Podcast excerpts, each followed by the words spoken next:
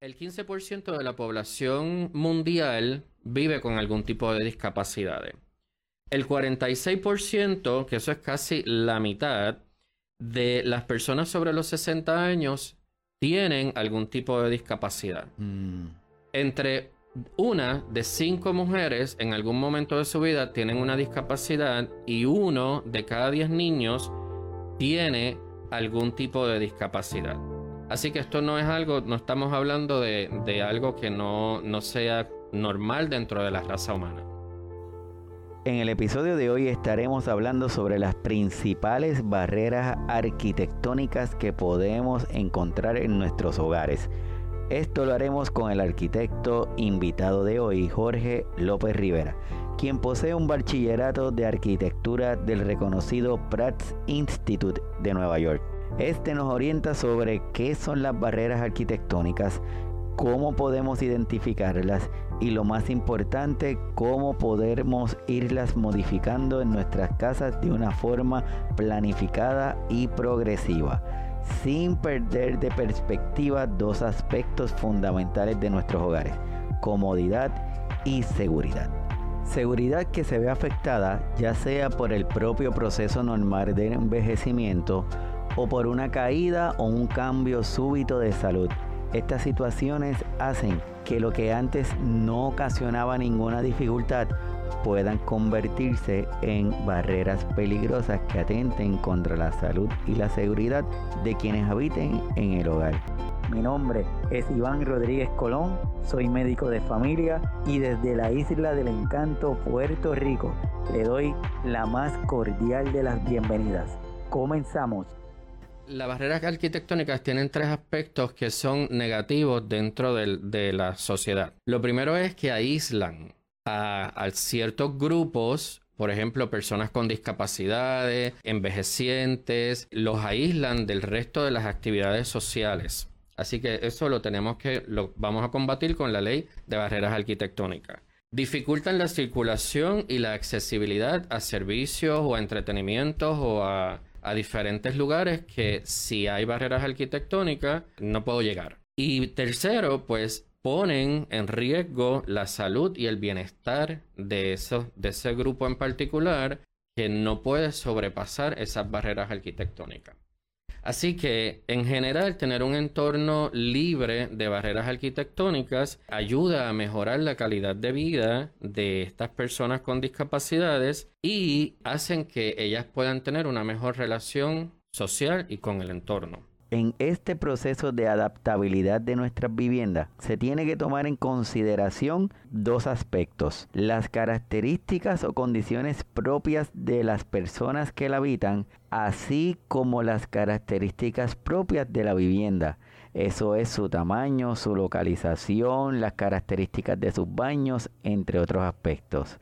Es por ello que vemos que muchos de nuestros adultos mayores deciden mudarse a lugares más pequeños, más accesibles, con menos barreras arquitectónicas y que en muchas ocasiones implica el comenzar a pagar una renta y el estar bajo ciertas restricciones del lugar a donde se mudaron. Pero ante esto, nuestro arquitecto nos hace el siguiente comentario. Por eso uno de los títulos que se incluye dentro de la leyada es la vivienda justa dice que hay que hacer, eh, tenemos que tener para poder llegar a esas igualdades unas, unas excepciones razonables. ¿Ves? Tú eres no vidente, tú necesitas tener tu, perro guía, pues aunque nadie puede tener mascotas, tú puedes tener tu perro. Y eso es a lo que ellos se refieren con esas eh, excepciones razonables. Vamos a decir que tú vives en, en alquilado y cuando tú comenzaste a vivir ahí, tú no tenías ningún tipo de discapacidad, pero desarrollaste una discapacidad con el tiempo y esa es tu vivienda. Ya tú no puedes caminar igual desde el elevador hasta la puerta de tu, de tu vivienda. Pues entonces el casero debe permitir que se hagan mejoras para que tú puedas estar en igualdad de condiciones que el resto de los habitantes del edificio. Esa adaptabilidad de nuestras viviendas debe contemplar dos aspectos esenciales. Las condiciones físicas y arquitectónicas del lugar, como por ejemplo el tamaño, la iluminación, entre otros aspectos, y la capacidad funcional de las personas que la habitan, teniendo en cuenta las limitaciones actuales como las futuras limitaciones que puedan surgir. Hay dos aspectos básicos cuando estamos pensando en la modificación del hogar. Uno tiene que ver con la arquitectura y el otro tiene que ver con la capacidad funcional del individuo. Vamos entonces a empezar por discutir lo que es eh, el aspecto arquitectónico. Obviamente ahí estamos hablando de dimensiones, iluminación, el cuarto de baño, las puertas, si son anchas, si son estrechas, los espacios libres de obstáculos. A eso es a lo que nos referimos cuando estamos hablando de la parte arquitectónica de esos dos aspectos básicos a la hora de tu analizar el espacio donde tú estás.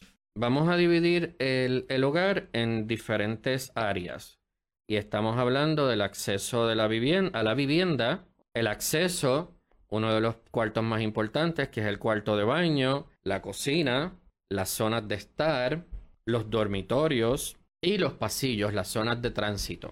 Todos estos son lugares muy importantes que componen nuestro hogar.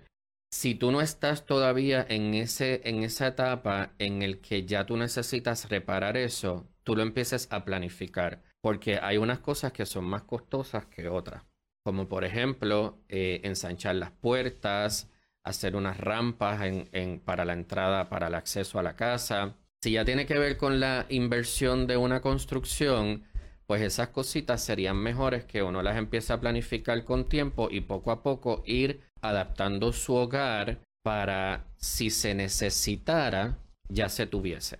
Si no se necesitara y en algún momento tú decides cambiar de hogar y comprarte otra casa, todas esas cosas son mercadeables. Porque ya tú puedes decir, mira, estoy vendiendo mi casa y pero mi casa está apta para recibir personas con discapacidades. El lograr minimizar las barreras arquitectónicas es una acción necesaria que no solo mejora la funcionalidad de las personas que viven en ella, sino que previene de posibles accidentes. Vamos al cuarto de baño. Eso es súper importante. El 46% de las caídas de las personas mayores se dan en los baños. Por lo tanto, ahí es que nosotros tenemos que tomar muchas precauciones podríamos verificar los suelos. Si, las losetas resbalan, podríamos pensar en utilizar algún tipo de, suelo antideslizante, que son como unas lijitas que tú las pones y entonces eso ayuda a, que el, pie no resbale. La bañera, la bañera es, un elemento, yo diría que es bastante arcaico y sí se utiliza como un método de relajamiento pero no debería ser lo que tú utilices a diario. Eso es un, elemento que yo diría que desde ya tenemos que pensar en ir sustituyéndolo, porque las bañeras pueden ser muy peligrosas. ¿Ok? La altura del inodoro es otra cosa que es bien necesaria dentro del, inodoro y para eso hay remedios porque podemos este, utilizar eh, elementos de apoyo o elementos que se le añaden al inodoro para subir la altura. El ancho de las puertas es algo bien importante porque por alguna razón las casas eh, hechas en Puerto Rico en la época de los 70, eh, las puertas de los baños no sé, no entiendo por qué las hacían más pequeñas. Y todavía no he encontrado una contestación para esto, pero esa puerta pequeña no permite que una silla de ruedas pase con facilidad especialmente si usted es el que se va a estar empujando hacia adentro del baño, porque no hay espacio para la silla y los codos. Así que mínimo las puertas deberían ser más anchas de 36 pulgadas. 38 o lo mejor que usted pueda. Lo más grande que usted pueda poner en esa puerta, póngalo. Como podemos darnos cuenta, el área de adaptación de nuestro domicilio es muy importante lo cual conlleva la evaluación de muchos aspectos. Es por ello que estas condiciones físicas y arquitectónicas de nuestros hogares deben ser evaluadas, contempladas con la intención de corregirlas o minimizarlas. Ya nuestro arquitecto nos ha dicho que muchas de estas modificaciones pueden ser costosas, por lo que recomienda que una vez sean evaluadas se determinen por orden de prioridad cómo se van a ir modificando. El otro aspecto que nuestro arquitecto nos había comentado en esta adaptación del domicilio es tener en consideración la capacidad funcional de las personas que viven en la vivienda.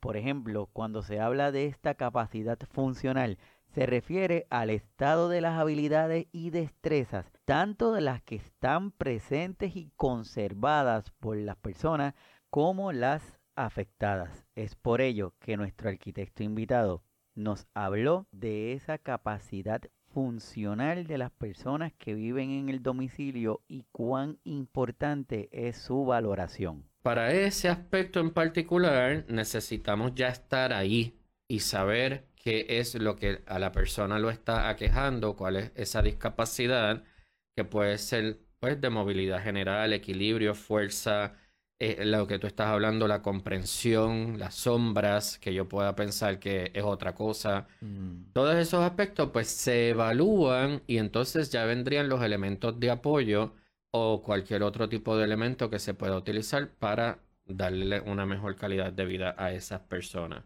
porque lo que se quiere es pues facilitar el diario vivir, se quiere contribuir a su bienestar, aumentar calidad de vida y facilitarle la vida a los cuidadores.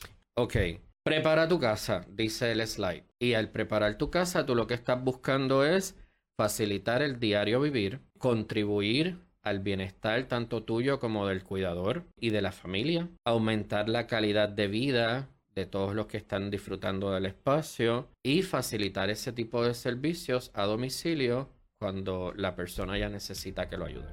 Eliminar las barreras arquitectónicas más que un asunto de comodidad es una verdadera necesidad. Es importante garantizar la accesibilidad de todas las personas a todos los espacios y brindarles las mismas oportunidades de movilidad.